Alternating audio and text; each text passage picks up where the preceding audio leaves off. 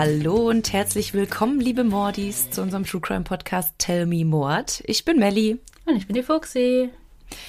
Wir sind ja eigentlich schon offiziell mit dem Alphabet durch, aber wie wir ja letzte Woche schon angeteased haben, gibt es jetzt noch die Umlaute von uns. Denn dann sind wir mit dem Jahr durch und starten im neuen Jahr wieder frisch mit A. Aber wir sollten vielleicht noch nicht so große Versprechungen machen, weil nicht, dass wir doch noch Doppelfolgen raushauen, wie immer. Dann kommen wir nicht ganz aus. Aber auf jeden Fall nehmen wir uns das vor, damit wir echt so einen clean Cut haben. Ja. Ja, wie ihr jetzt schon aus der Folgenbeschreibung lesen könnt, sind wir bei Ä. Und ich muss sagen, ich habe ewig gebraucht, um ein Überthema zu finden und genauso lange, um einen passenden Fall dazu zu finden. Und dann hat mich Fuchsi da drauf gebracht, weil sie das aus einer Serie kannte oder mal den Namen gehört hat, aber auch nicht mehr von dem Fall wusste. Ja, das wurde nämlich in Criminal Minds gedroppt. Und ich sage euch, ich liebe Criminal Minds. Man kann das einfach immer noch weggucken. Das ist so eine, weiß nicht, All-Time-Favorite-Serie, genauso wie OC California oder keine Ahnung. Mir geht's so mit One Tree Hill, das könnte ich auch immer schauen. Ja, oh ja, oh ja. Und genau, das war doch so, dass du gesagt hast, ich weiß nicht, was ich bei Ä machen soll. Oder du hattest ein Überthema schon. Ich so, mach doch den.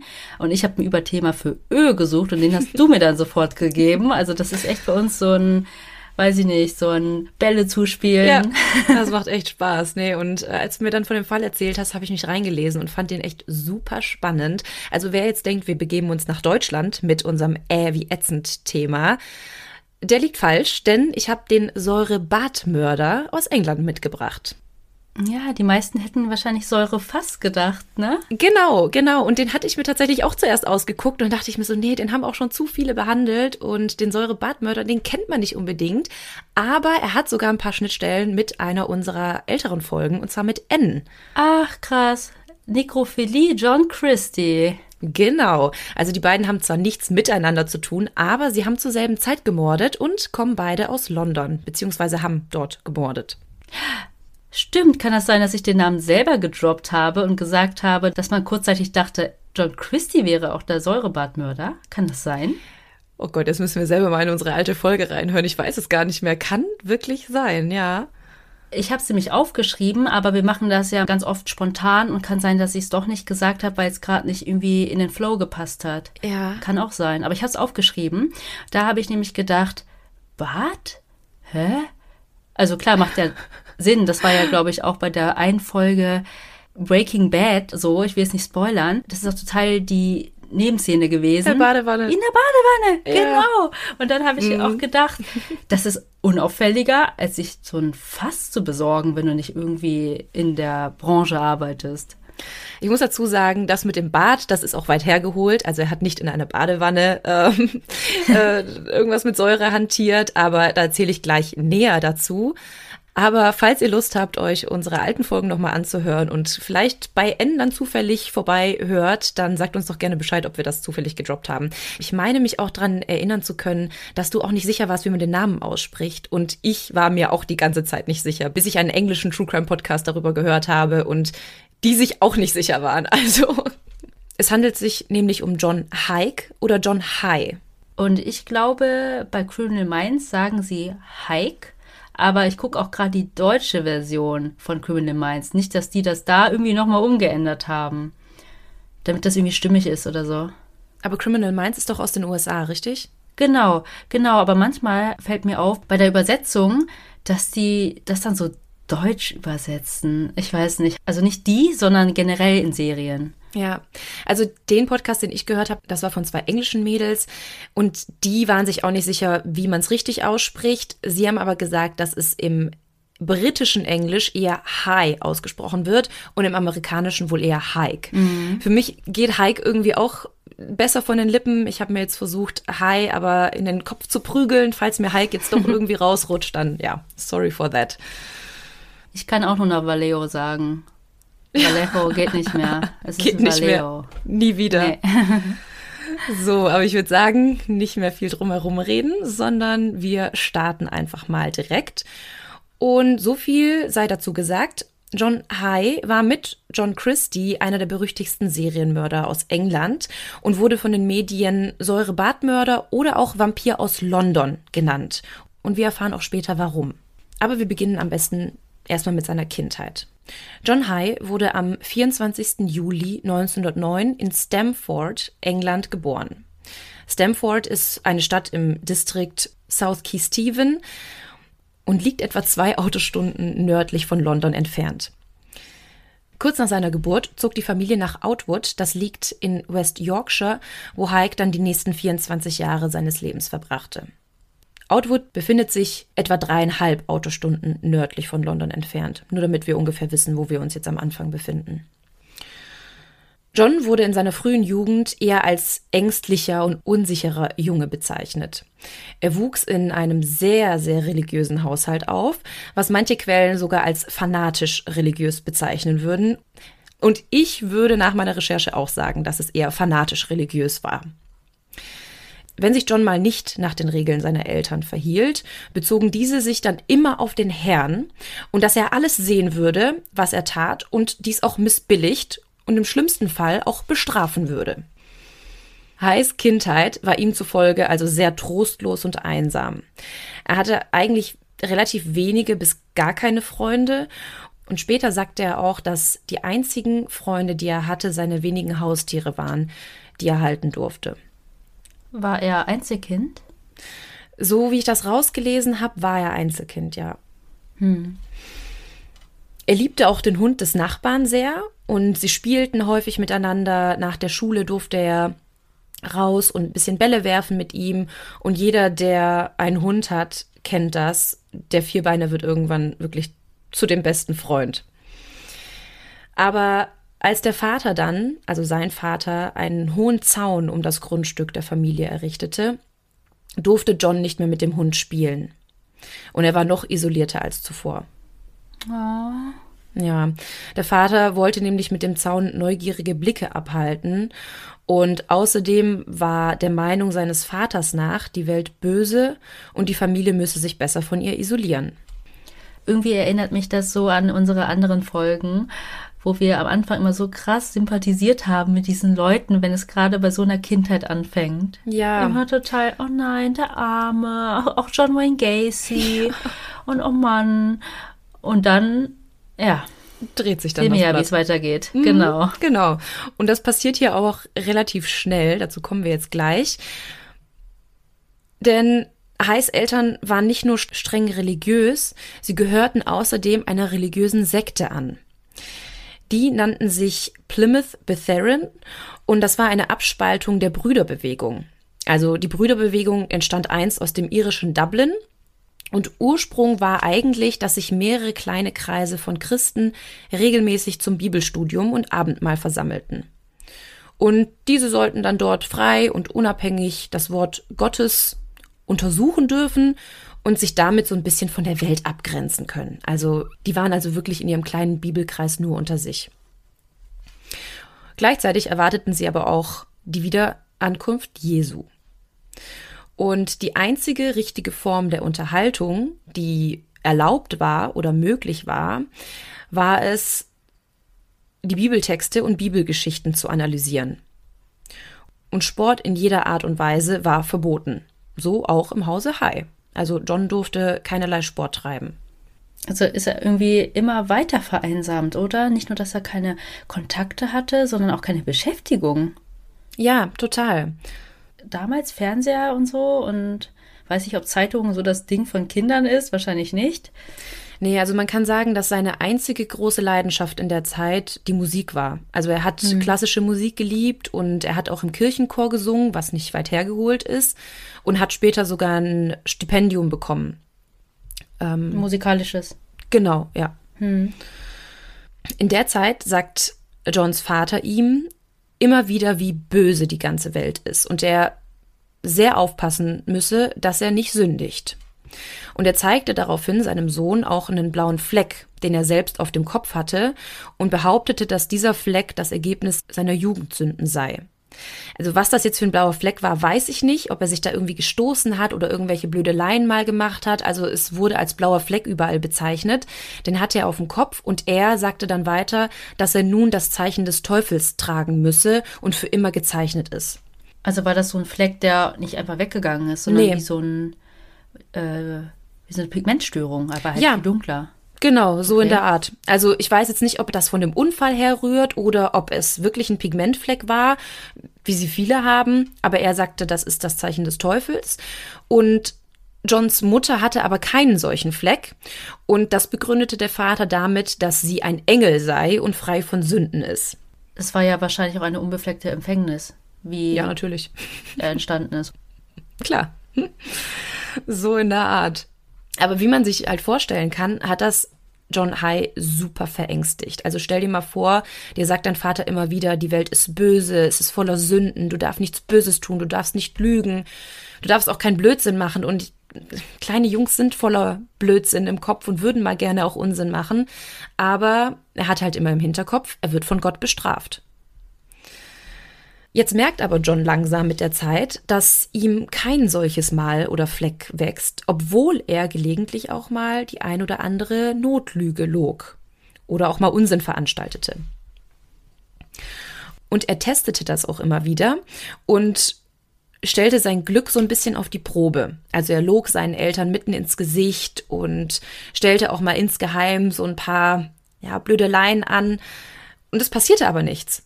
Nie wurde er von Gott bestraft und langsam dachte der kleine John High, dass er unbesiegbar zu sein schien.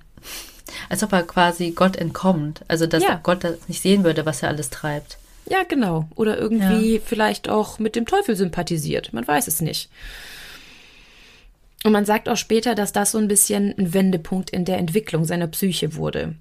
Weil er wurde immer unerschrockener und furchtloser. Und wir haben ja vorhin gesagt, er war eher ein einsamer, schüchterner, zurückhaltender Junge. Und jetzt wurde er auch mal ein bisschen frecher, lauter. Er war immer noch höflich. Also er wurde immer als sehr höflich bezeichnet. Aber ja, wurde einfach selbstbewusster. Das sind dann diese kleinen hinterfotzigen Kinder, die so höflich und gut erzogen sind, aber eigentlich voll hinterfotzig sind. Ja, so richtig rotzfrech. Äh, so habe ich mir dann auch vorgestellt. John behauptete auch, dass er zu der Zeit von Träumen heimgesucht wurde. Und das waren keine stinknormalen Träume, sondern laut seiner Aussage nach waren das Albträume, in denen er heimgesucht wurde. Und in denen verwandelten sich dann zum Beispiel Bäume in bluttriefende Kruzifixe. Überhaupt war Blut in seinen Träumen ein sehr großes Thema und wir springen noch mal kurz zurück. Er wurde ja auch Vampir von London genannt und wir erfahren dann auch warum. Aber ich habe ja die ganze Zeit gesagt, John hat das behauptet, weil seine Aussagen sind auch mit Vorsicht zu genießen. Denn später wird auch bekannt, dass er sehr manipulativ war und auch ein zwanghafter Lügner. Und er neigte auch dazu, alles zu sagen, um sich irgendwie aus einer schwierigen Situation zu befreien. Was wir auch später im Verfahren nochmal hören werden. Aber trotz seiner schwierigen Kindheit und obwohl er dann auch langsam etwas problematischer wurde, war er ein guter Schüler und bekam sogar aufgrund seiner außerordentlichen Leistungen ein Stipendium für die Hochschule in Wakefield und wie ich vorhin schon gesagt habe, gewann er auch ein Stipendium als Sängerknabe von der Kathedrale in Wakefield. Sorry, ich finde das Wort Knabe einfach so, so, süß, witzig, keine Ahnung. Ja, ich finde das auch irgendwie lustig. Ein bisschen gruselig finde ich ja auch so Knabenchöre. Wenn die da in so Kirchen singen. Also ist nicht, ist nicht meine Musik. Als Erwachsener arbeitete John dann zunächst als Verkäufer, weil er konnte sich sehr gewählt ausdrücken und er kleidete sich auch sehr gern adrett und gepflegt. Und wie wir letzte Woche ja auch schon in der Z-Folge gehört haben, bringt das oft so eine Art Vertrauensvorschuss, wenn sich jemand gepflegt kleidet oder sich auch gewählt ausdrücken kann. Hm. 1934 hörte John dann auf, die Kirche seiner Eltern zu besuchen und heiratete kurze Zeit später Beatrice Hammer. Sie war 21 Jahre alt und er kannte sie eigentlich so gut wie gar nicht. Aber die beiden verknallten sich sehr schnell. Sie war von Anfang an sehr begeistert von seinem Benehmen. Er hatte sehr gute Umgangsformen und sie ist einfach seinem Charme verfallen. Allerdings sagt sie später auch, dass sie von Anfang an unsicher über seinen Charakter gewesen sein soll. Also kennst du so Menschen, die eigentlich total nett sind, aber du weißt nicht so richtig, was du von denen halten sollst? Und so wurde er halt beschrieben. Hm, aber das finde ich ja dann schon komisch, wenn man solche Gedanken hat, den dann trotzdem zu heiraten. Aber das war früher ja nochmal anders. Und wenn sie ihm so verfallen war, das war vielleicht dann so ein Mix, bisschen das Gefährliche auch oder so. Das, ähm, ja. nicht unbedingt gefährlich, aber dieses Ungewisse, dieses, wie nennt man das? Äh, Spiel mit, nicht Spiel mit dem Feuer. Doch, Spiel mit dem Feuer. Ja, irgendwie schon. Spiel mit dem Feuer. Ja, ja und ich meine, wie du sagst, es war einfach eine andere Zeit. Die beiden kannten sich noch nicht so lang und er war ja eigentlich auch ein sehr netter Mann. Also er hatte Charme, er hatte tolle Umgangsformen, also so wie man sich einen Gentleman halt vorstellt, so wurde er auch beschrieben. Er wurde ja auch so erzogen. Ja, zieh der Dame die Jacke an, halt ihr die Türen auf, also so Geschichten und also ganz ehrlich, wir sind emanzipierte Frauen, aber wir würden uns trotzdem drüber freuen oder wir freuen uns, wenn das ein Mann für uns tut. Und damals erst recht. Natürlich. Ja. Ja. Ja, und deswegen gingen sie dann tatsächlich auch am 6. Juli 34 die Ehe zusammen ein.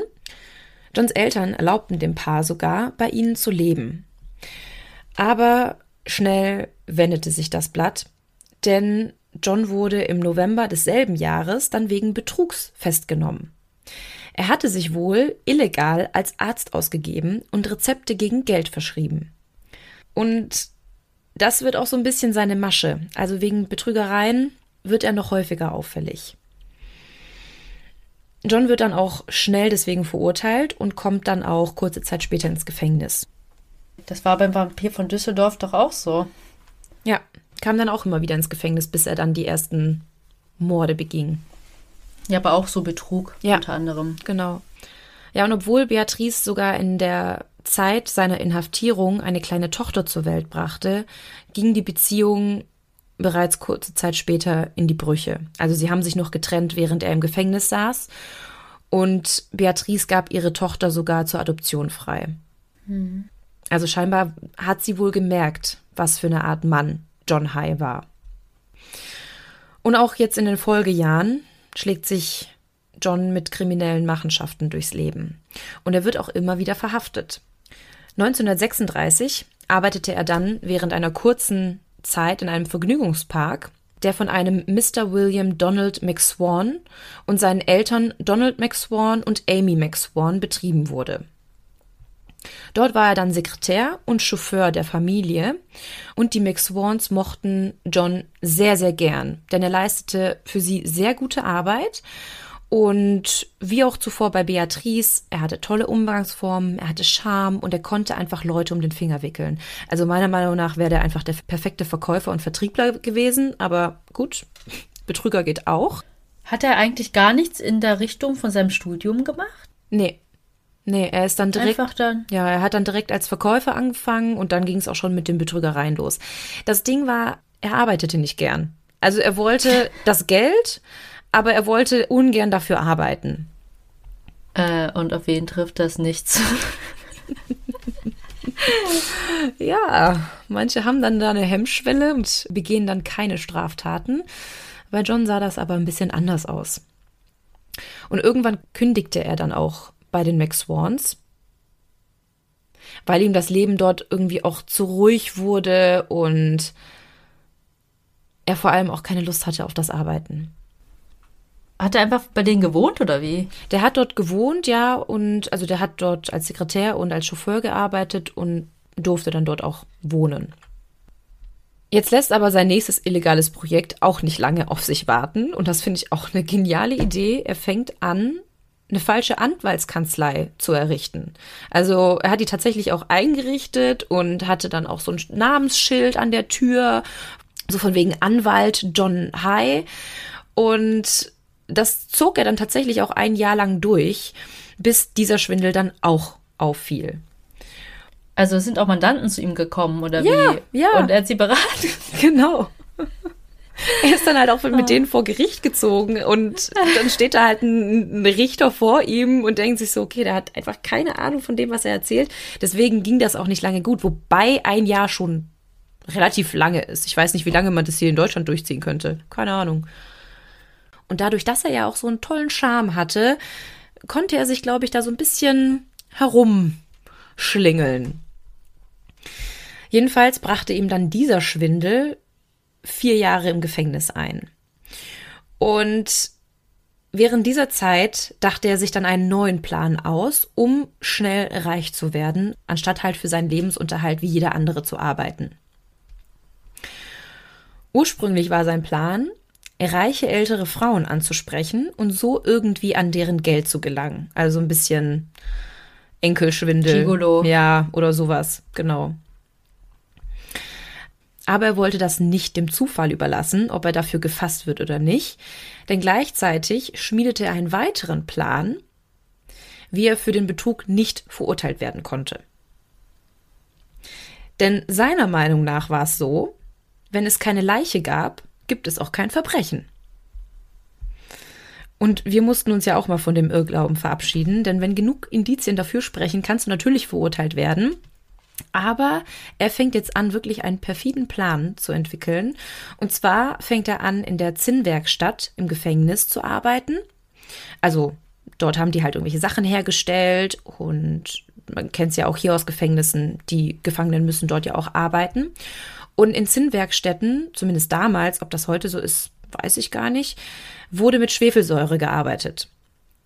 Und als er dann da anfing zu arbeiten, kam ihm die Idee, dass das die perfekte Lösung für sein Problem war. Denn er, äh, Lösung. Ja. er fing dann an, in der Werkstatt Experimente an Mäusen durchzuführen und machte Studien über die Auswirkungen von Säure auf tierisches Gewebe. Also er warf sie dann hinein und wartete und zählte die Sekunden, wie lange es dauerte, bis sie sich auflösten und wie viel dann auch noch von ihnen übrig blieb. Krass. Da hatten wir auch das Tiere quälen, aber das mhm. war jetzt natürlich nicht im Kindesalter, aber trotzdem. Nee, das war jetzt Diese schon Hemmschwelle. Als, ja, das war jetzt ja. schon als Erwachsener, aber das war jetzt schon das erste, wie du sagst, die Hemmschwelle, die er überschritten hat. Er prüfte dann auch, wie gut sich die Säure beseitigen lassen konnte, weil im Endeffekt blieb dann halt nur noch Säure und so eine Art Matsch übrig und den Matsch, den konnte man halt auch gut in irgendwelchen Gullis beseitigen. Ich kann mir das gar nicht vorstellen, ne? Löst sich wirklich alles auf. Alles, alles, alles. Also auch Zähne und Knochen. Wir werden nachher, erfahren, wir werden nachher erfahren, was sich nicht auflöst. okay. Ich will jetzt nicht zu viel vorwegnehmen. Und er dachte sich halt, was mit Mäusen klappt, das sollte ja eigentlich auch mit Menschen klappen. Denn so viel Unterschied ähm, mit dem Gewebe sollte da ja nicht sein. Ich glaube, Schweinegewebe kommt der menschlichen Haut am nächsten, habe ich irgendwo gelesen. Ja, ja, das ist so. John musste aber nicht die kompletten vier Jahre im Gefängnis absitzen, denn durch den Beginn des Zweiten Weltkriegs wurden dann viele Straftäter, die nicht wegen Mordes oder Körperverletzung verurteilt wurden, vorzeitig entlassen. Und das sieht man so John Christie auch so? Weiß ich gerade gar nicht mehr. Ich glaube schon. War das auch so? Ich meine, die haben zur selben Zeit gemordet. Gesagt. Ja, der war ja auch sein ganzes Leben lang im Gefängnis. Ja. Und dann kam ja die, wie hieß seine Frau? S, S, S, wie heißt die nochmal? Esther? S, nee, nee. die hat so einen Ethel. ganz alten Namen. Ethel. Ja, glaube ich. Ja, die hat ihn dann noch mit offenen Armen empfangen. Stimmt, ja. Nachdem er sein halbes Leben lang im Gefängnis verbracht hatte. Ja, krass, dann gibt es doch mehr Parallelen hier zwischen den beiden Fällen.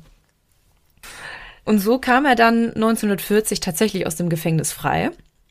Und er machte sich dann auch direkt daran, seinen neuen Plan in die Tat umzusetzen. Beziehungsweise er fing erstmal an, wieder den einen oder anderen Schwindel zu begehen, um sich irgendwie über Wasser zu halten. Aber der große Plan sollte bald folgen. Wie alt war er denn mittlerweile? Er war da knapp über 30.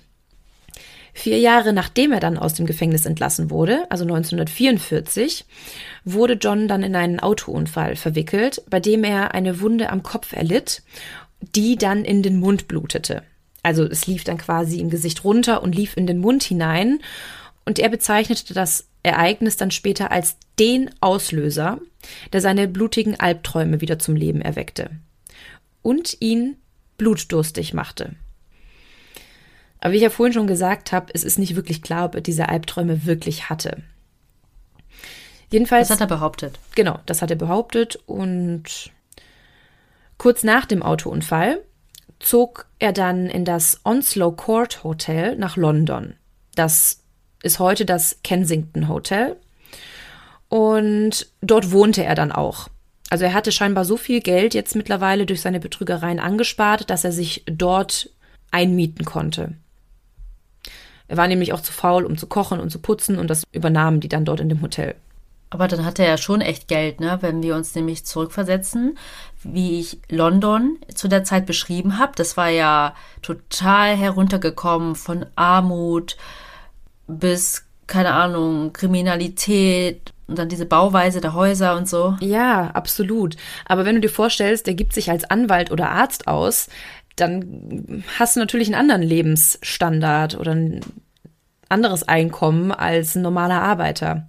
Und du glaubst ja wohl nicht, ja, dass er sich als normaler Arbeiter ausgegeben hätte. Hätte ja keinen Sinn gemacht. Hätte auch selber machen können. Ja, nee, aber krass. Aber war das jetzt ein großer Plan? Warst du das schon? Oder? Nee, das kommt jetzt. Ah. Sein großer Plan kommt jetzt. Bisher kam noch nicht die perfekte Gelegenheit dazu. Aber er hat weiter betrogen. Genau. Nach dem ja. Gefängnis. Aber er mietete sich dann zusätzlich auch noch einen Kellerraum in der Gloucester Road 79 an, wo er dann eine Werkstatt errichtete, um an seinen Erfindungen zu arbeiten.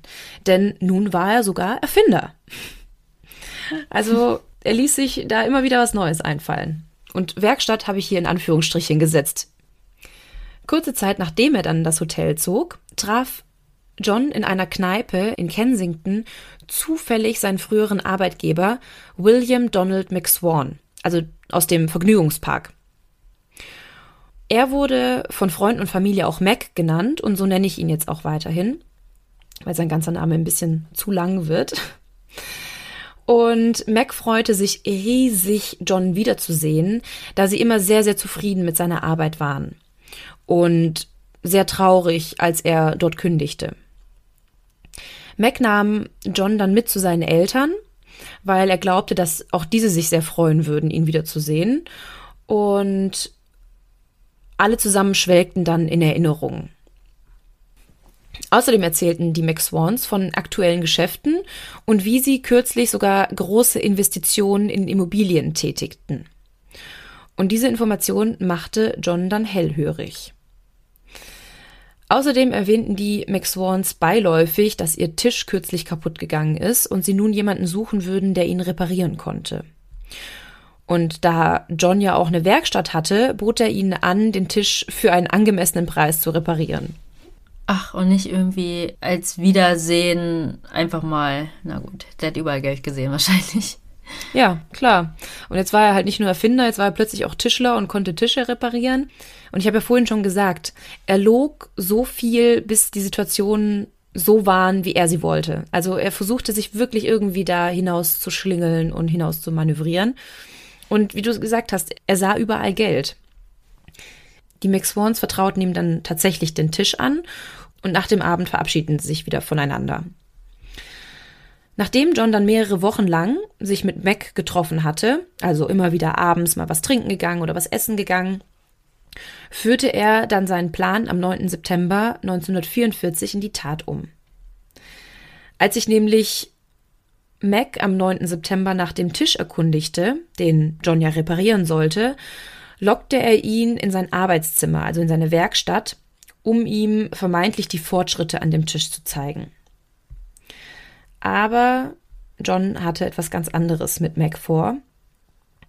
Und in seinem Tagebuch schreibt er über diesen Tag, dass er plötzlich Blut brauchte und daraufhin Mac mit einem stumpfen Gegenstand auf den Kopf schlug, bis dieser bewusstlos war. Also er fackelte nicht lang. Die gingen in die Werkstatt und er schlug ihm dann ja direkt mehrmals auf den Kopf. Danach schlitzte er ihm die Kehle auf und fing das heraustropfende Blut in einem Glas auf und trank es leer. Also hier kommt der Vampir zum Vorschein. Denn wie er in seinem Tagebuch geschrieben hat, er hatte plötzlich Lust auf Blut. Menschenblut, warmes Menschenblut. Ja, genau. Anschließend besorgte John ein 40-Gallonen-Fass, also das sind in etwa 200 Liter, in das er dann Macs Leiche legte. Danach füllte er das Fass mit Schwefelsäure auf und wie wir ja vorhin schon gehört haben, hatte er dazu ja erste Experimente bereits im Gefängnis unternommen. Er war aber jetzt, dadurch, dass die Leiche ja viel größer war als die Mäuse, die er auflöste, so von den Dämpfen überwältigt, die da aufkamen, dass er zwischenzeitlich nach draußen gehen musste, um frische Luft zu bekommen. Aber können wir ganz kurz darüber reden, woher er so viel Schwefelsäure bekommen hat? Er war Betrüger. Ja, okay. Ich weiß nicht genau, wo er es her hatte, aber er hatte ja eine Werkstatt in Anführungsstrichen. Also er tat ja so, als wäre er Erfinder ich weiß nicht, wenn er bereits im Gefängnis damit experimentierte, vielleicht hat er sich auch mal wieder kleine Mengen besorgt. Hm. Ja, aber das ist echt nicht mal hier 500 Milliliter oder so. Es sind ja, es ist ein ganzes Riesenfass, wo ein erwachsener mm. Mensch reinpasst. Mm. Eine Badewanne. Ich glaube aber, das war gar nicht so schwer, an Schwefelsäure zu kommen. Also selbst Salzsäure. Ja, aber selbst Salzsäure konntest du damals auch ganz normal handelsüblich kaufen zum Putzen. Also es wurde ja wirklich als Reinigungsmittel teilweise verwendet. Mhm. Und ja, wenn du dir immer wieder kleinere Mengen holst oder sagst, du bist, weiß ich nicht.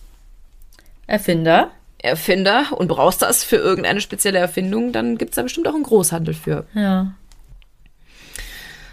Ja, Später deckte er dann das Fass erstmal ab, weil es ziemlich lange dauerte, bis sich so eine komplette menschliche Leiche auflöste und ging in sein Hotel, um zu schlafen. Am nächsten Tag waren die Überreste von Mac dann kaum mehr als ja, eine kalte Flüssigkeit und Klumpen. Und die restliche Säure kippte er dann in den Abwasserkanal im Keller. Im Hof hinter dem Gebäude verteilte er dann die restlichen Rückstände, also das war so, so ein Fleischmatsch, so wird das tatsächlich beschrieben, der noch übrig geblieben ist und den hat er dann einfach im Hinterhof verteilt. I. Gab ja noch keine DNA-Analyse, also hätte alles sein können. Mhm. Nachdem John das erste Mal dann gemordet hatte und ja auch glaubte, er wäre mit dem Mord jetzt einfach davongekommen, gab ihm das ein unglaubliches Gefühl der Euphorie. Also er war einfach total beschwingend und es kam wieder dieses Gefühl aus der Kindheit hoch, unbesiegbar zu sein. Ja, vielleicht auch ein bisschen auf Wolke 7 mäßig, so wie auch ja. der Vampir von Düsseldorf das beschrieben hatte. Wie verliebt ja. sein oder so. Ja, ja, genau. Genau so hat er das auch beschrieben. Und es war ihm aber auch nicht genug. Also ich habe ja auch gesagt, sein eigentlicher Plan war es ja irgendwie an Geld zu kommen. Und irgendwie an das Vermögen seiner Opfer zu gelangen. Jetzt übertrug er sich nämlich mit gefälschten Papieren den gesamten Besitz von Donald McSwan. Und überschrieb sich dann sämtliche Immobilien von ihm oder auch sein Auto. Er nahm sowieso seine ganzen Wertsachen an sich. Ich weiß auch nicht, wie gut er im Fälschen von Handschriften war, aber er ging sogar am nächsten Tag zu Macs Eltern, weil die sich natürlich auch irgendwie Sorgen machten, dass sie nichts von ihrem Sohn hörten. Und er erzählte ihnen, dass sich Mac vor der Einberufung in die Armee verstecken würde und dass er ins Ausland gegangen wäre. Und die haben das ihm sogar geglaubt. Also der war einfach so charismatisch, dass die ihm das sofort abgekauft haben. Und so viel zur Handschriftenanalyse. Er schickte ein Jahr lang Briefe an die Max Swans in Macs Handschrift um denen vorzugaukeln, er wird sich wirklich im Ausland befinden und würde einfach nur, ja, der Einberufung entfliehen. Krass. 1945, also ein Jahr nach dem Mord, bekamen dann beide nacheinander eine freundliche Einladung in die Gloucester Road, also wo sich die Werkstatt befand. Wer ist beide? Die Eltern von Mac, also ah, Amy ah, und ah, ja. ja. Er wollte ihnen nämlich eine neue Erfindung zeigen und erzählte ihnen, dass es eventuell eine gute neue Investitionsidee sein könnte. In seinem Arbeitszimmer dann angekommen, tötete John 1945 dann beide auf die gleiche Art wie ihren Sohn. Also er schlug ihnen auf den Kopf, er trank ihr Blut und löste sie in Säure auf. Danach schrieb er auch hier gefälschte handschriftliche Nachrichten, diesmal an die Angestellten, Verwandten und an die Freunde der Familie, in denen stand, dass diese in ein entferntes Land gezogen seien und er ihre geschäftlichen Angelegenheiten klären würde. Das macht einfach gar keinen Sinn. Also ohne sich zu verabschieden. Der muss sich doch voll die Story ausgedacht haben. Nee, sie mussten unbedingt genau mit diesem Zug fahren, weil es gab keine andere Chance, sie hatten keine Gelegenheit mehr. So ein Bullshit. Ja, aber vielleicht war das auch so ein bisschen, ja, der Sohn war im Ausland und die sind jetzt ihm nachgereist und vielleicht äh, gingen da nicht immer Schiffe. ich weiß es nicht, aber er hat es wirklich geschafft, sich da rauszureden und es schöpfte halt auch wirklich niemand Verdacht, weil er sich ja dann auch durch die Papiere von Mac als William Donald McSwan ausgegeben hat. Und dadurch konnte er sich dann auch den gesamten Besitz der Familie aneignen. Und die waren ja stinkreich, die hatten wirklich viel Geld. Und eigentlich könnte man jetzt auch denken, also die ganze Familie hat von diesem Geld gelebt. Und er könnte wahrscheinlich auch sein Lebtag damit auskommen und müsste auch nie wieder arbeiten. So, herzlichen Glückwunsch, John. Aber natürlich verlor er alles wieder beim Glücksspiel. Hm. Und das kennen wir ja auch aus unserer M-Männermörderin-Folge. Elfriede, Elfriede. Genau. Die hat ja auch alles in den Casinos verloren. Und ja, Johns Laster waren das Pokerspiel und Pferdewetten. Mhm. Squid Game. Wenn du zu viel Geld hast. Nee, mit dem Pferderennen. Ach so, stimmt. so viele Parallelen. Toshi, der Asiat.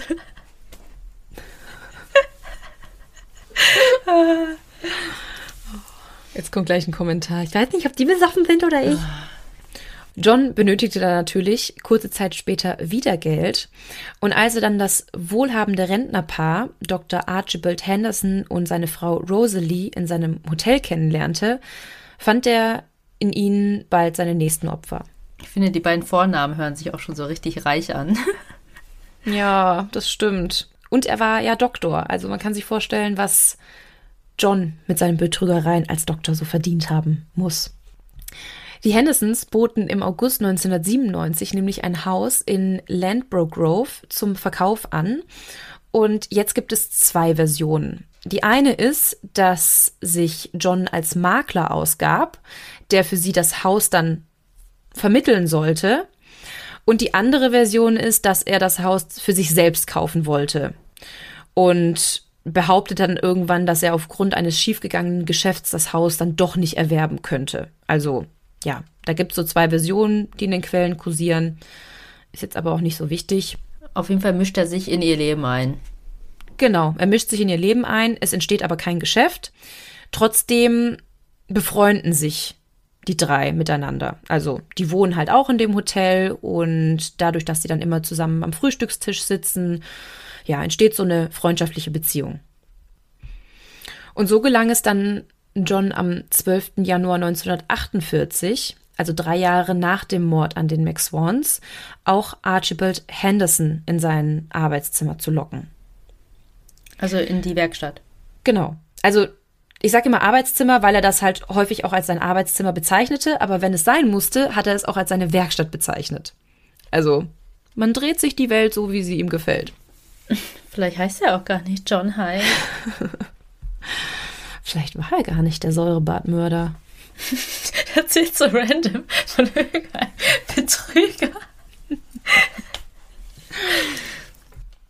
Genau, also er lockte dann Archibald Henderson auch in seine Werkstatt bzw. Arbeitszimmer und dort tötete er ihn nun mit einem Kopfschuss. Also er besorgte sich in der Zwischenzeit eine Waffe, weil er hatte gemerkt, dass das auf den Kopf schlagen ziemlich lange dauerte und nicht unbedingt direkt zum Tod führte.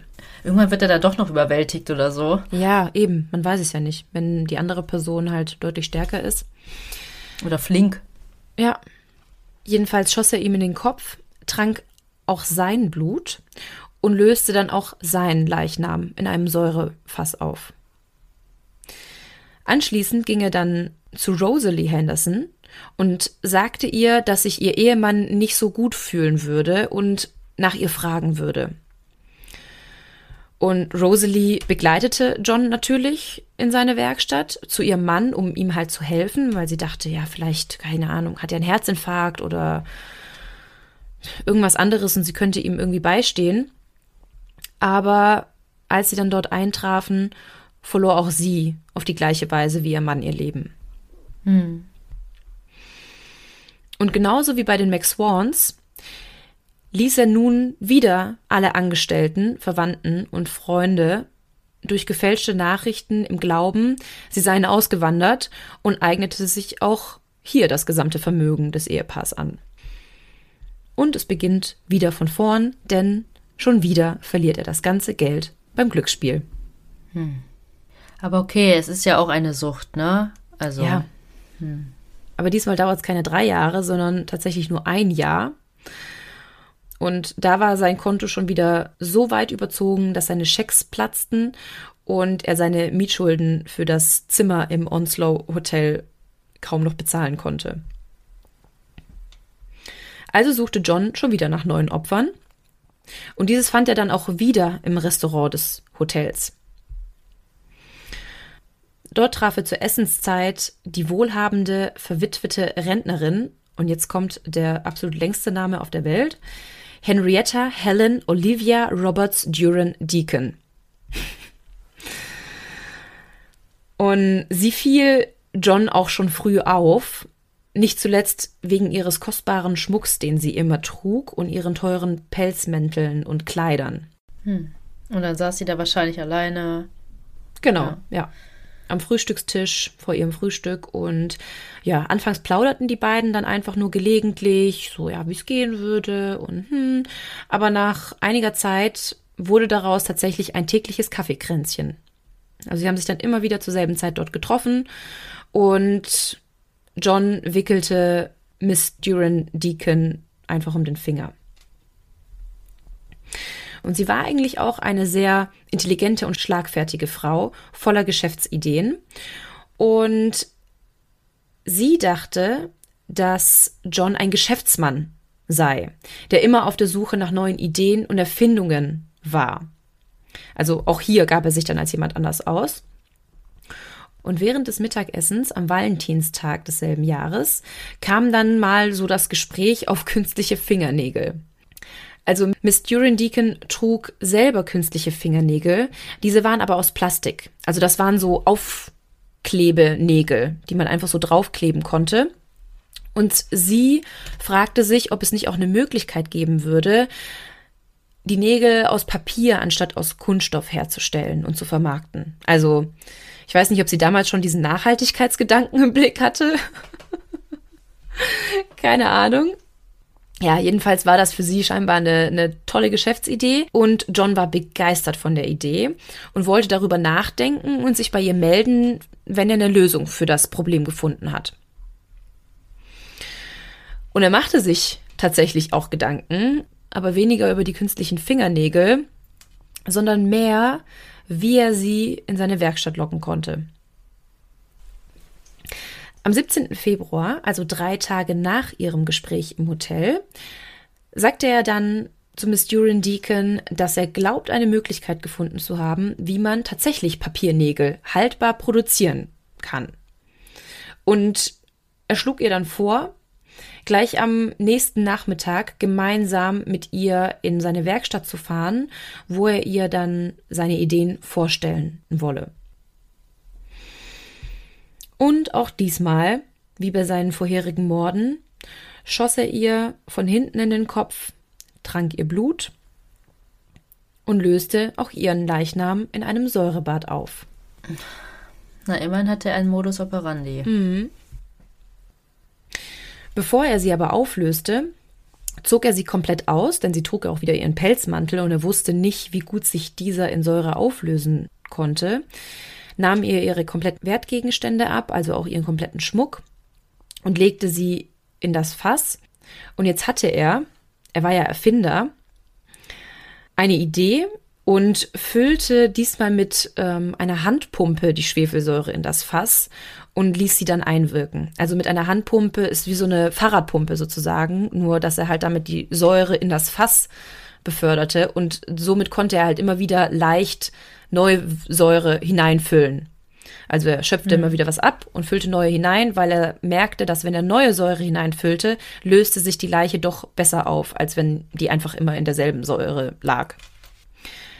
Es dauerte bei ihr wohl so lange, dass er in der Zwischenzeit sogar noch etwas essen ging und trank sogar noch eine Tasse Tee in einem nahegelegenen Restaurant.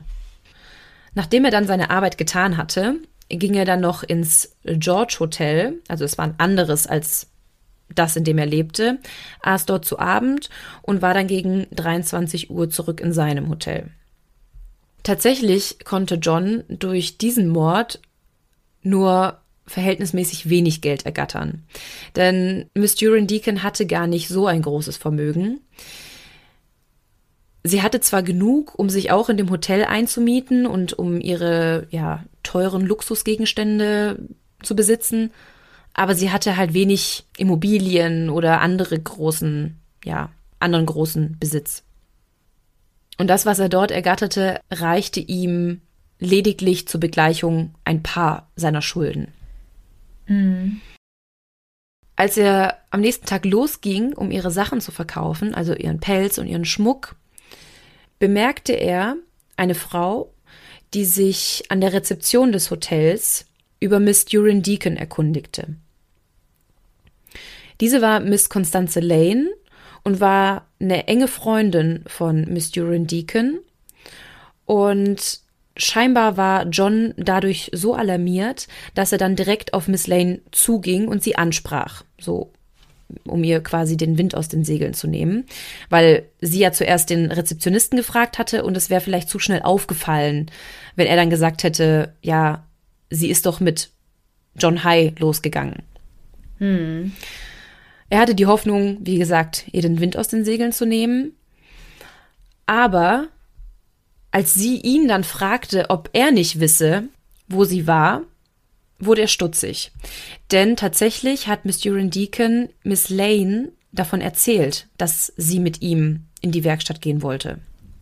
Ich hatte tatsächlich, als du erzählt hast, wir treffen uns morgen Nachmittag, irgendwie im Kopf, wäre das nicht besser gewesen, zu sagen, lass uns jetzt gehen, mhm. weil sonst erzählt man das einfach weiter, dass man dann und dann mit dem verabredet ist. Gerade wenn es um so eine bahnbrechende Erfindung geht. ja, genau.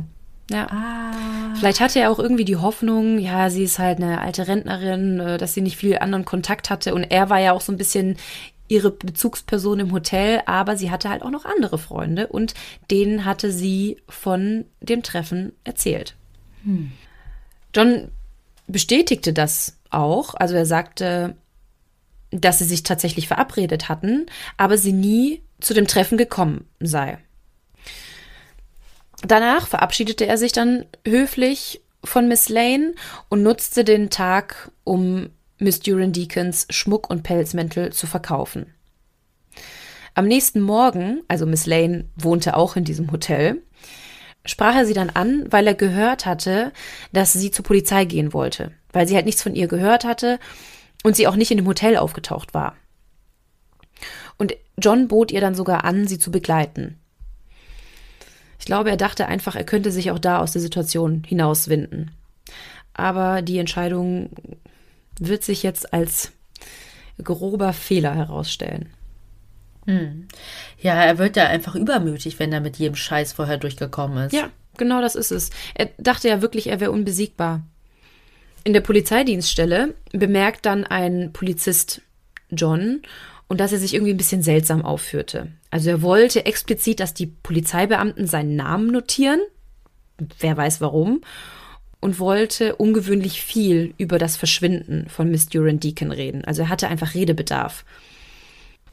Der damalige Kommissar von Scotland Yard, Sir Harold Scott, schrieb in seiner 1954 erschienenen Autobiografie, Sie begaben sich gemeinsam zur Polizeiwache Chelsea, wo High ganz besonderen Wert darauf legte, dass man seinen Namen festhielt.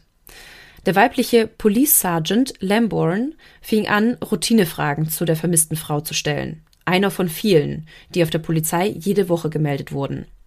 Zu diesem Zeitpunkt unterschied sich Miss Duran Deacons Verschwinden in keiner Weise von anderen Fällen. Sergeant Lambourne sah High und mit jenem siebten Sinn, den jeder gute Polizist oder Polizistin besitzt, meldete sie ihrem Vorgesetzten, dass sie den Verdacht habe, mit ihm stimme etwas nicht.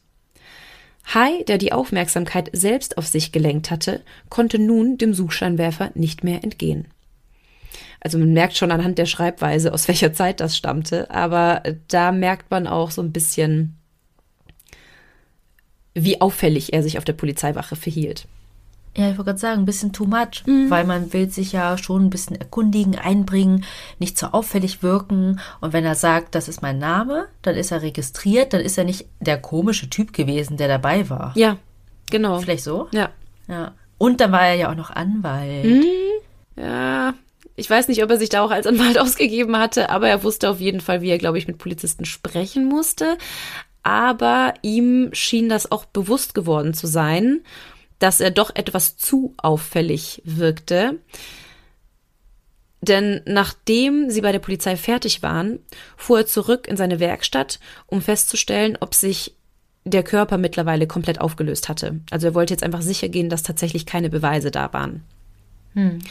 Aber so war es nicht, denn, wie du vorhin gesagt hast, ein paar Knochen und die Plastikhandtasche von Miss Duran Deacon waren noch übrig. Also die hat er einfach auch mal mit reingeworfen, aber die hat sich halt nicht aufgelöst. Ist das bei Plastik so? Das habe ich mich nämlich auch gefragt, als du das mit der Pumpe gesagt hast. Wenn sich alles auflösen lässt, könnte man das ja gar nicht so umfüllen. Mhm. Ja, also wahrscheinlich nicht. Nee. Wir haben doch unseren Chemieexperten, lass ihn mal fragen. Ja. Dann geben wir euch ein Update. Genau. genau. Schreib uns oder wir schreiben dir. ja, und nachdem er dann gesehen hatte, dass sich tatsächlich an der Oberfläche auch schwimmendes Fett ablagerte, Aha. schöpfte er das ab und pumpte auch nochmal neue, frische Säure in das Fass, bevor er es am nächsten Tag ausleerte und die Handtasche dann einfach hinter einem Ziegelsteinhaufen versteckte. Also total dämlich. Ich hätte die, glaube ich, verschnitten oder so, irgendwie mit einer Gartenschere versucht, unkenntlich zu machen, als die einfach hinter einem Zwiebelsteinhaufen zu verstecken. Stell mir so geil vor. Also, hm? hm. Und wirft dich so weg. mit so einer lockeren Handbewegung. Ja, aber die Beamten hatten ja jetzt auch schon einen Blick auf John geworfen und überprüften nun seine Vergangenheit. Denn sie hatten ja seinen Namen, er hatte sich tatsächlich auch mit seinem richtigen Namen dort vorgestellt. Und die bemerkten dann auch sehr, sehr schnell, dass er ja einige Vorstrafen hatte. Hm, stimmt. Ja, und dass er ja schon für einige Betrügereien verurteilt und inhaftiert wurde. Am 28. Februar, also etwa, ja, zehn Tage nach der Tat, wurde er dann von der Polizei vernommen. Und zunächst bestritt John irgendwas mit dem Verschwinden von Duran Deacon zu tun zu haben.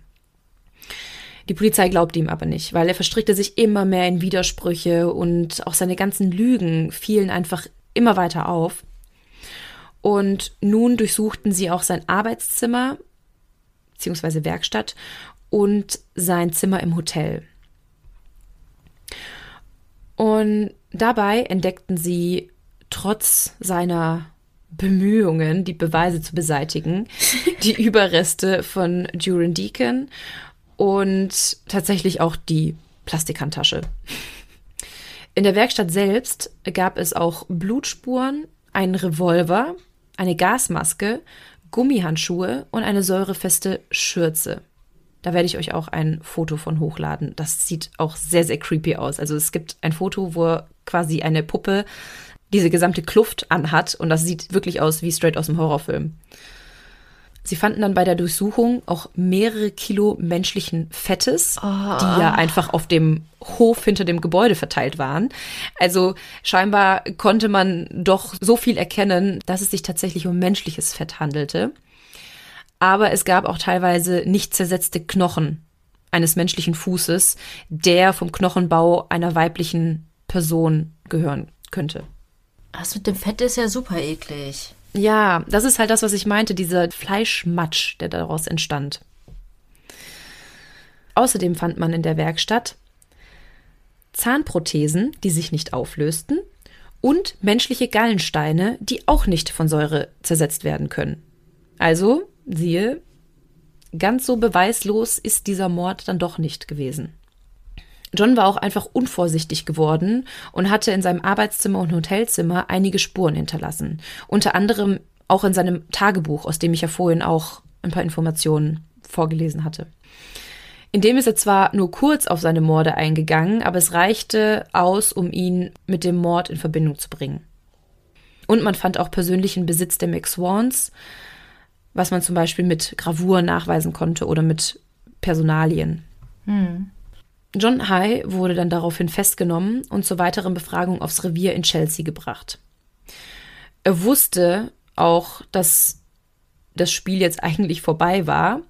Und gleichzeitig versuchte er sich trotzdem wieder aus der Situation zu winden und erkundigte sich sogar bei der Befragung, wie groß die Chancen seien, aus einer Heilanstalt entlassen zu werden. Also wenn er als geisteskrank eingestuft werden sollte.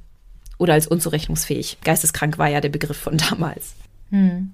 Ja, das hatten wir ja auch schon bei den anderen Fällen, dass es sich irgendwie abwertend anhört. Ja. Aber so wurde das damals öfter benutzt, ne? Ja. Da John aber dachte, dass es ohne Leiche keinen Mord gab, gab er trotzdem ein umfangreiches Geständnis ab, welches die McSwans, die Hendersons und drei weitere unbekannte Personen einschloss. Also die habe ich jetzt hier auch nicht mit reingebracht, weil ich über die nichts gefunden habe. Aber das sollen wohl irgendwelche, ja, No-Names gewesen sein. Ja, man kann ja davon ausgehen, dass er es öfter gemacht hat. Ja. Er erzählte auch, dass er das Blut seiner Opfer trank und dass das aus einem Zwang heraus geschah. Aber reichen nicht diese Leichenteile? Naja, die Leichenteile waren ja, war halt von der weiblichen Person. Aber welche weibliche Person kann man ja nicht so genau sagen. Also es ja. reichte natürlich aus, aber er dachte, es reicht nicht aus. Also er kam dann auch vor Gericht weil man natürlich genügend Beweise und Gegenstände gefunden hatte, die ihn mit den McSwans oder der Hendersons oder dann auch Miss Duran Deacon in Verbindung brachte. Und am 18. Juli 1949 startete dann der Prozess. Er wurde nun in den Medien als Säurebadmörder oder als Vampir von London bekannt. Und über 4000 Menschen versuchten Platz in dem kleinen Gerichtsgebäude in der Kleinstadt Lewis zu bekommen. Da John aber kein Geld für seine Verteidigung hatte, schloss die Zeitung The News of the World einen Deal mit ihm ab und sie boten ihm an, die Kosten für seinen Anwalt zu übernehmen, wenn er ihnen einen Exklusivbericht liefern würde. John plädierte natürlich auf nicht schuldig und die Staatsanwaltschaft berief sich auf den Vorwurf des vorsätzlichen Mordes wegen Habgier. Johns Verteidiger, David Maxwell, versuchte sich, so wie auch John zuvor, auf die Unzurechnungsfähigkeit seines Mandanten zu berufen. Er erzählte dem Gericht, wie seine Geisteskrankheit in Anführungsstrichen seine Sinne und äh, Zurechnungsfähigkeit beeinträchtigte. Und John versuchte auch die ganze Zeit über als unzurechnungsfähig dazustehen. Er schien es auch zu genießen, lange und detailliert von seiner Lust nach Blut zu reden und von seinen Morden und behauptete ja auch, dass er von jedem seiner Opfer ein Glas Blut getrunken hatte, bevor er die Leichname in einem Säurefass auflöste. Und er behauptete auch Stimmen zu hören, die ihn zu diesen Taten bewegten. Und er bekam auch während der ganzen Verhandlung immer wieder plötzliche Lachanfälle. Also er versuchte wirklich sehr angestrengt als unzurechnungsfähig dazustehen. Ein psychiatrisches Gutachten bestätigte zwar auch, dass er unter psychischen Störungen litt, aber sie kam trotzdem zu der Überzeugung, dass er sich seiner Taten durchaus bewusst war und damit halt zurechnungsfähig im Sinne des Gesetzes war.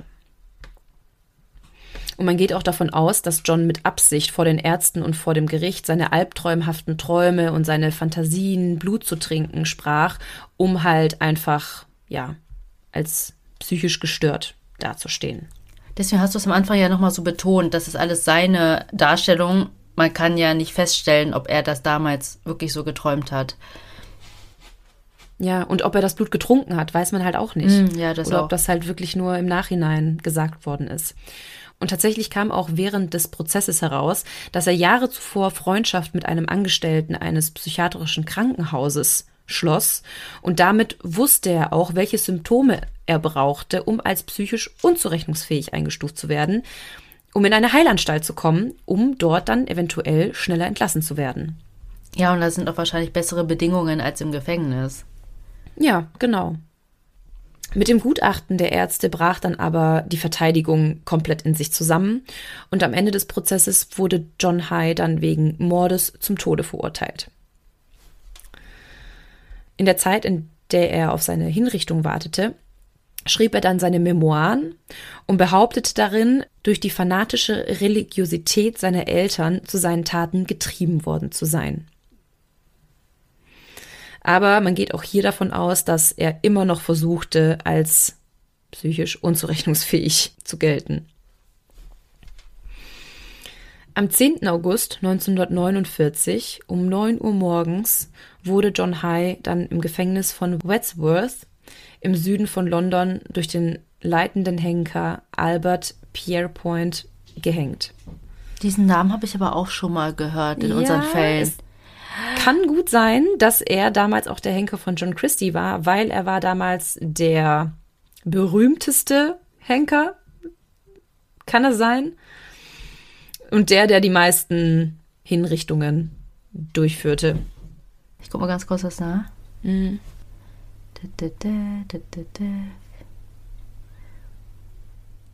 Ja. Chief, Ist er? Chief Executioner Albert Pierpoint. Ja. Ja, witzig. Ja, guck mal, wie das alles so im Kopf bleibt. Ja. Mega krasser Fall. Also auch mit diesen ganzen Facts dazu auch. Und ich habe mich ja extra nicht informiert. Also wirklich gar nicht. Ich hatte null Informationen. Und ich bin jetzt auch total gespannt, wie das alles so aussah. Weiß nicht, gab es Fotos von seiner Werkstatt oder so?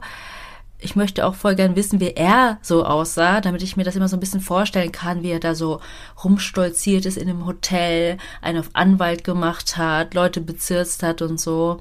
Weil ich finde, das hört sich immer so leicht an, aber da gehört ja schon einiges dazu, ne? So überzeugend zu sein. Total. Total. Also es gibt Fotos von ihm. Ähm, ich glaube, wenn er lächelt, sieht er sehr, sehr sympathisch aus. Er hat aber so einen kleinen Oberlippenbart. Ich weiß, das war Mode damals, aber für mich sind Männer mit Oberlippenbart, also mit diesem Meinst du? kastigen Oberlippenbart, jetzt kein Schnauzer. Ah, Ich möchte jetzt den Namen nicht nennen, deswegen, also ihr könnt euch alle vorstellen, wie er ausgesehen hat. Ich werde auch ein Foto posten und das sieht halt immer so ein bisschen gruselig aus. Wenn er lächelt, sieht er wirklich sehr sympathisch aus. Es gibt ja Fotos von seinen Werkzeugen, die er benutzte. Also es gibt Fotos von den Fässern, die er benutzte, von dem Hinterhof, in dem die menschlichen Überreste gefunden wurden und wie gesagt ja auch von seiner ganzen Kluft, die er dabei trug. Und das ist wirklich ein bisschen gruselig. Und er hat auch so eine Gasmaske teilweise getragen, weil einfach die Dämpfe so krass waren.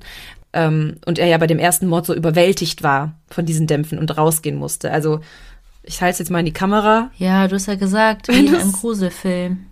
Ja. Aber jetzt, wo ich den Namen geschrieben sehe, hätte ich aber auch Hai gesagt. Hike. Ja. Also ich habe dann, als ich den Namen notiert habe, als ich Criminal Minds geguckt habe, also so könnt ihr euch ungefähr vorstellen, wie ich meine Serien gucke. Oh, schnell notieren, falls ich das äh, für den Podcast brauche. habe ich echt Hike geschrieben, dann gegoogelt und nichts gefunden. Aber durch dieses GH müsste es ja eigentlich stumm sein. Ja, so wie Arthur Lee Allen. Ja, genau. Das ist es.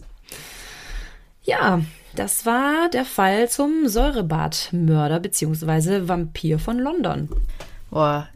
Also, wir müssen uns auf jeden Fall die Zahlen dieser Episode angucken. Aber ich glaube, ihr Mordis, ihr habt euch bestimmt so auf diese Episode gestürzt. Wir wissen, ihr liebt Serienmörder. Wir wissen, ihr liebt Leute, die es blutig mögen. Und auch die weniger bekannten oder behandelten Fälle, die aber weltweit oder zumindest dann in dem Land sehr bekannt waren. Genau. Sehr, sehr cool. So, und nächste Woche bin ich dann gespannt auf deinen Ölfall. oh ja, ich auch. also, dann kommen wir mal zur Rubrik. Und heute möchten wir den lieben Pinsel grüßen. Das ist der Spitzname einer Person. Und deine Freundin wollte, dass wir dich grüßen, weil sie durch dich auf unseren Podcast aufmerksam geworden ist. Und du hast ihr sogar aufgrund unserer Werbung einen Adventskalender bestellt, aber shame on you, du hast wohl nicht unseren Code benutzt. und du hast auch kein Instagram, das ist nochmal shame on you. Und möchtest dann immer, dass sie dir die Fotos zu den Fällen zeigt. Aber ich finde das richtig schön. Habt ihr ein gemeinsames Hobby, eine gemeinsame Leidenschaft? Weil Melly und ich, wir kennen das, bei uns ist das total gegenteilig. Unsere Freunde wollen am besten gar nichts davon wissen. Nee. Ich glaube auch, dass unsere Hunde mittlerweile zu viel passiv konsumieren. Dazu werden wir auch noch was posten. Die Spielzeuge der beiden will man am besten gar nicht sehen. Echt so? Und um das einmal kurz abzurunden, liebe Grüße gehen raus an dich, Pinsel. Und ihr wisst ja, wie immer, die alte Leier von uns. Wir würden uns riesig drüber freuen, wenn ihr uns überall bewertet, wo ihr uns bewerten könnt. Wir wollen keine zwei, ein oder drei Sterne Bewertungen bei iTunes sehen. Vier ist in Ordnung, besser fünf. Und lasst gerne einen netten Kommentar da. Schreibt uns gerne bei Instagram, wenn euch irgendwas zu unseren Fällen einfällt oder wenn ihr selber Fallideen für uns habt. Ihr könnt uns auch gerne auf unserer E-Mail-Adresse schreiben. Das ist tellmemorepodcast.gmail.com. Und wer möchte, kann uns auch gerne ein kleines Trinkgeld dalassen. Das könnt ihr bei Kofi tun. Den Link dazu findet ihr in unseren Show Notes. Dann bleibt uns am Schluss der Folge nur noch zu sagen, was wir immer sagen. Wir hoffen, ihr habt Lust auf mehr bekommen. Oder Moormord. Und bis zur nächsten Woche. Tschüss.